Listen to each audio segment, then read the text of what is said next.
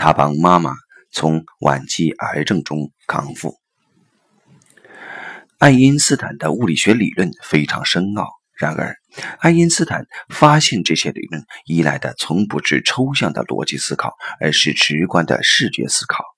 他曾说：“如果我没有办法想象它是真的，那我也没有办法去实现它。”他说的想象是能够用视觉看到一种理论设想的实现。譬如，他十六岁时曾设想，既然我看到一面镜子中的自己是光的传播的结果，那么，假若我以光速前进，我还能看到镜子里自己的镜像吗？迪尔茨设计的一个练习，让我们通过视觉来思考，这对我也有很大帮助。不过，爱因斯坦对迪尔茨最大的启发是想象的力量。三十多年前，迪尔斯的妈妈的乳腺癌复发。在那一两年前，她的一个乳房被发现有乳腺癌，并在医生的建议下做了激光治疗，将这个乳房切掉了。然而，癌症还是复发了。癌细胞不仅蔓延到另外一个乳房、卵巢和膀胱，还蔓延到了身体所有部位的骨髓、锁骨上的一个瘤子，甚至大到将骨头都撑裂了。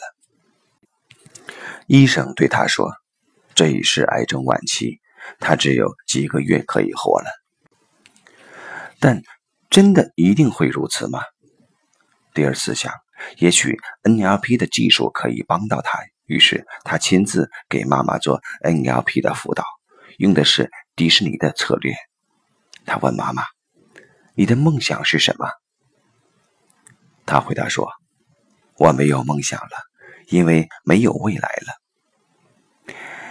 根据爱因斯坦的策略，假若一个人连梦想都没有了，就只有绝望了。这时任何人都帮不了他，所以他要先帮妈妈唤醒梦想。于是他继续问：“如果有，那会是什么？”他开始有了一个梦想。他说：“他生命中的一个使命没有完成，他渴望完成它。”然而，当走到现实主义的位置时，他说：“他没有计划，因为没有先例。以前病到这种地步的人都死了。”他问。一定如此吗？你生活中有没有这样的例子？本来以为只会有一个结果，但最后发现其他结果也可以实现。他想到了几个例子：一个是迪尔茨的大哥，小时候被诊断为肌肉萎缩，但最后发现这不是真的；另一个例子是迪尔茨的爸爸，他得了绝症。医生说他只能活六个月，但他改变了生活习惯，最终活了十六年。还有第二次的外婆，外婆怀着第二次的妈妈时，医生说她的生殖系统有问题，不要勉强自己生孩子，否则母子都会死掉。然而，外婆深入到自己灵魂深处后，决定还是试一试，最终顺利的生下了第二次的妈妈。后来，她又生了三个孩子。医生没法解释这种事，但它就是发生了。通过这些回忆，他想象力的疆域打开了。他不再认为等死是唯一的可能性。他相信，他继续活下去，以完成他的一些使命的梦想可以成真。他也围绕着自己的梦想制定了一个可行的计划。最后。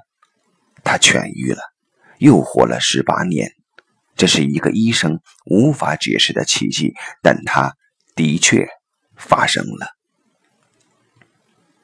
后来，他常说：“我有两辈子，第一次是发病前，第二次是发病后。得癌症是我生命中最糟糕的事，也是我生命中最棒的事。”这也是一个转化，一个最糟糕状态向最佳状态的转化。